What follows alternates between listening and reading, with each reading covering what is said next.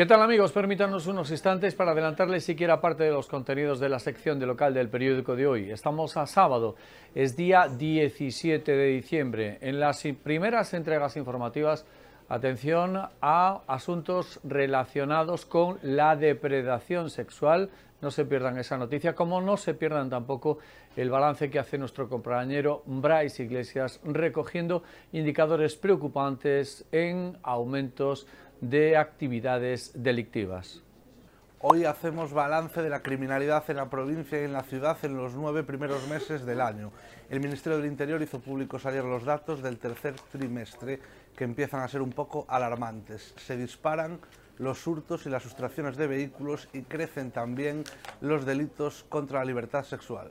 Y también tenemos en la información de la jornada un anuncio, no se sabe si una amenaza, formulada por el concejal de Seguridad del Concejo de Ourense, por el señor Telmo Ucha, que dice que va a dejar la ciudad infestada de radares.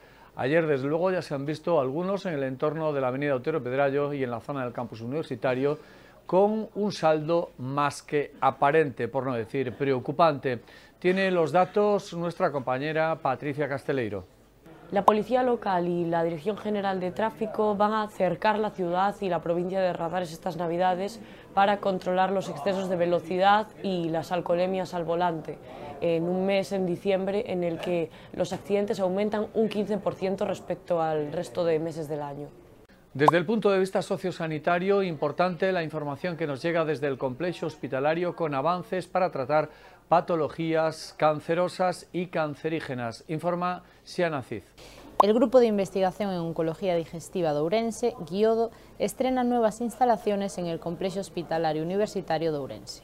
El laboratorio permitirá no solo ampliar el personal contratado, sino también asumir procedimientos que hasta ahora se derivaban fuera de Ourense. En infraestructuras, la secretaria de Estado del Ministerio de Transportes, Isabel Pardo de Vera, estuvo de visita en Ourense, prácticamente y única y exclusivamente de visita, porque poco ha dicho o poco ha concretado sobre los retos que todavía tiene y muchos su ministerio, su departamento en la ciudad y en la provincia de Ourense. Nos lo cuenta Sergio Conde. La secretaria de Estado de Transporte, Isabel Pardo de Vera, visitó ayer las obras de la variante exterior, concretamente en el túnel de Rante, pero eludió dar ninguna fecha concreta a las inversiones de la cartera de transportes en la provincia. No, evitó dar fechas tanto para la intermodal como para la segunda parte de la circunvalación norte y se limitó a decir que estas obras de la variante exterior estarán listas durante el año 2024. 40 años de Carraboucho, sí señor, el popular personaje de las viñetas diarias del periódico La Región. Está de cumpleaños, hay homenaje, hay exposición, hay en definitiva un abanico de recordatorios de ese popular personaje, como decimos. Hace un resumen Isa Cruz. No se pierdan el resto de las secciones que forman parte del periódico, como todos los días.